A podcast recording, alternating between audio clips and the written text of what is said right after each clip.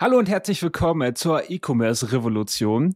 Heute zeige ich dir die drei größten Fehler, die du höchstwahrscheinlich bei deinem E-Mail-Marketing machst. Viel Spaß!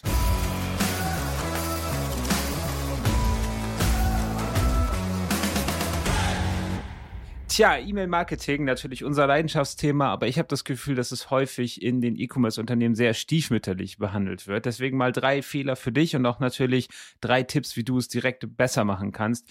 Ich habe auch das Gefühl, viele Leute unterschätzen E-Mail-Marketing gerade im E-Commerce immer extrem. Ähm, also so ein paar Zahlen für dich, damit du weißt, bist du auf einem guten Weg oder nicht. Also du solltest pro E-Mail-Adresse in deinem Verteiler, und da fängt es bei vielen leider schon an, wie viele E-Mail-Adressen habe ich überhaupt im Verteiler, aber pro E-Mail-Adresse im Verteiler sollte solltest du ungefähr ein bis zwei Euro Umsatz machen. Und das E-Mail-Marketing an sich sollte so zwischen 30 bis 40 Prozent deines Gesamtumsatzes ausmachen. Das geht natürlich auch weiter nach oben. Also mit sehr gutem E-Mail-Marketing kann der Anteil steigen. Mit sehr gutem E-Mail-Marketing ähm, kann auch der Wert pro E-Mail-Adresse steigen. Und das hängt natürlich auch immer ein bisschen von Branche und ähm, Connection zur E-Mail-Liste ab und vielen anderen Dingen. Aber das so als Hinweis für dich. Und natürlich sollte das auch sehr konstant sein. Also ich habe öfter mal Shops, wo ich dann sehe, hey, ein Monat äh, absolut geniale Zahlen, nächster Monat furchtbare Zahlen. Also sollte natürlich schön konstant sein. Also höchstwahrscheinlich liegst du da nicht drin, höchstwahrscheinlich weißt du gar nicht, ob du drin liegst, dann solltest du das unbedingt mal in deiner E-Mail-Software checken. Äh, in jedem Fall hör dir jetzt einmal die drei Fehler an und natürlich erkläre ich dir auch, wie du das besser machen kannst. Also fangen wir an mit Fehler Nummer eins. Fehler Nummer eins ist zu wenige oder mein absoluter Lieblingsfehler, gar keine E-Mails schreiben, weil leider auch das passiert immer noch. Ich hatte schon Shops, da kann man wirklich nur die Hände beim Kopf zusammenschlagen. Die hatten ich, also mindestens 100.000 ähm, Leute im Verteiler. Und deren E-Mail-Marketing-Strategie bestand daraus, dass der Praktikant bzw. die Tochter vom Chef zu Ostern und zu Weihnachten eine E-Mail geschrieben hat. Das ist natürlich ein Extrembeispiel, aber ich kenne tatsächlich immer noch so viele Shops, die praktisch keine E-Mail schreiben oder vielleicht mal eine im Monat oder etwas in dieser Richtung. Und da kann man natürlich kaum äh, zugucken, so als ambitionierter E-Mail-Marketer weil das einfach schon fahrlässig ist. Also die Menge an Umsatz, die dort verloren geht und auch die Menge an ähm, Kundeninteraktion, an Branding, an Verbindung mit den Kunden, an, an Potenzial für die Zukunft, da mag man gar nicht hingucken. Das ist wie so, so ein Autounfall. Man muss hingucken, aber man will eigentlich gar nicht hingucken. Also deswegen für dich, was ist so die ideale Frequenz? Du solltest zumindest, also als absolutes Minimum einmal die Woche eine E-Mail rausschicken. Ähm, zum Inhalt sage ich dir auch später noch was besser sind zwei bis dreimal. Also dreimal haben wir in den allermeisten Fällen so ein bisschen als Sweet Spot identifiziert. Es gibt manchmal Gründe, weniger zu schreiben, es gibt manchmal auch Gründe, mehr zu schreiben, aber dreimal ist ein guter Wert.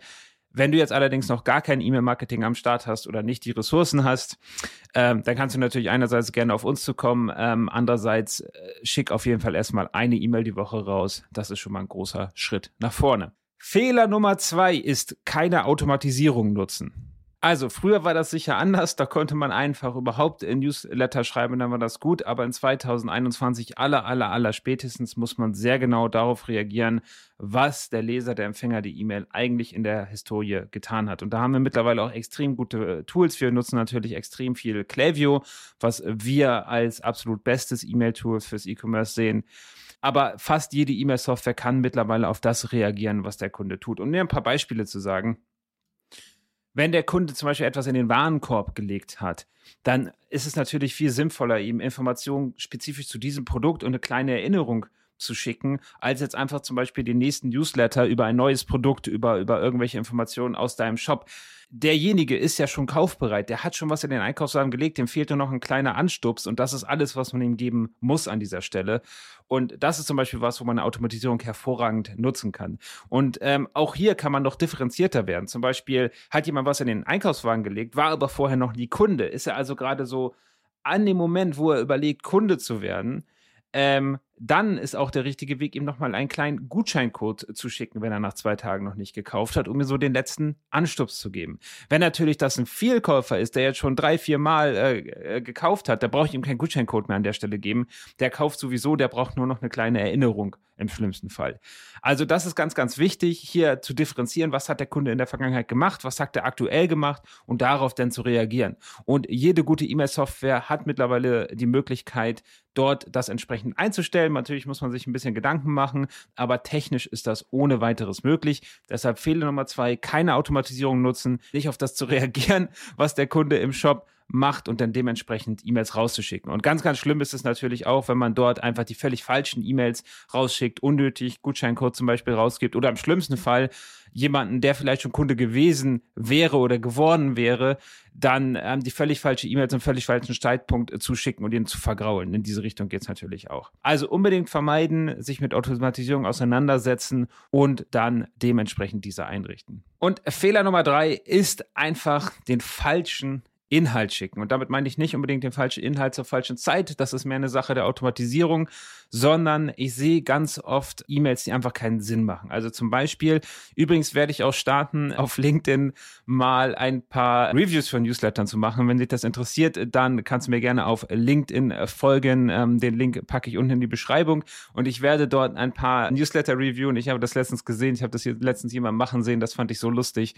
Äh, das wollte ich auch unbedingt machen und das ist natürlich auch einfach ein großartiger Weg zu lernen, weil ich sehe immer noch ganz, ganz viele Leute, die, also zum Beispiel ein, ein typischer Fehler ist, ganz viel in eine E-Mail zu packen. Hey, wir haben ein neues Produkt. Hey, äh, komm doch in unser, in unser Mitgliederprogramm. Oh, und übrigens, wir haben unser Team erweitert und so weiter und so fort. Das mag ja alles Sinn machen, aber in eine E-Mail zusammengepackt bringt das gar nichts. Die Leute scrollen einfach nur durch, sehen dies, das, sind völlig überfordert und sind dann weg. Deshalb eine Grundregel zum Beispiel, eine E-Mail ein Thema. Das heißt, du schickst eine E-Mail raus und wir schicken ja sowieso häufiger. Das heißt, du schickst eine E-Mail raus zu einem neuen Produkt, du schickst eine E-Mail raus zu einem neuen Team oder deiner neuen Geschäftsstelle oder deinem neuen Angebot oder was auch immer und du schickst eine E-Mail raus zum Thema Mitgliederprogramm, Punkte sammeln oder was auch immer. Und dann funktioniert das Ganze auch. Dann natürlich gibt es Leute, die einfach, die gar nicht wissen, was soll ich denn da überhaupt reinschreiben, was übrigens auch immer davon zeugt, dass man seine Zielgruppe gar nicht genug kennt. Übrigens auch ein, ein E-Mail ein hervorragender Weg, seine Zielgruppe Zielgruppe kennenzulernen. Das heißt, sie schicken dann zum Beispiel einfach nur Gutscheine und die Leute sind irgendwann richtig gutscheinmüde. Am besten schickt man dann noch viel zu kleine Gutscheine, schlecht gemachte Gutscheine, nicht zeitlich reduzierte Gutscheine, sodass sie dann gar nichts mehr bringen. Ich äh, bin natürlich bei extrem, extrem vielen Newslettern bei Online-Shops angemeldet und ich sehe das immer wieder, dass einfach, da kommt jede Woche ein einfallsloser 15% Gutschein und das war's. Das ist natürlich kein gutes E-Mail-Marketing. Also hier ist es ganz, ganz wichtig, den Inhalt einfach auf das abzustimmen, was die Zielgruppe interessiert, interessante Inhalte um, zu liefern. Und dann klappt das auch mit dem Branding, dann klappt das mit der Verbindung. Und dann, das sieht man auch ganz häufig, also ganz häufig, das ist ein typischer, äh, ich, ich nenne es mal Bonusfehler an dieser Stelle ist, äh, wir gucken einfach auf die Öffnungsrate und sagen, oh Florian, unsere Öffnungsrate in den E-Mails, die ist einfach furchtbar schlecht, die liegt nur irgendwo bei, keine Ahnung, 15, 18 Prozent, was können wir denn da tun? um die Zahl zu erhöhen. Ähm, ich denke, es liegt an unseren Betreffzeilen. Was kann man denn da machen? Und ganz oft ist es so, ich meine, Betreffzeilen kann man sicherlich auch optimieren, oder das wäre eine gute Folgenidee an dieser Stelle.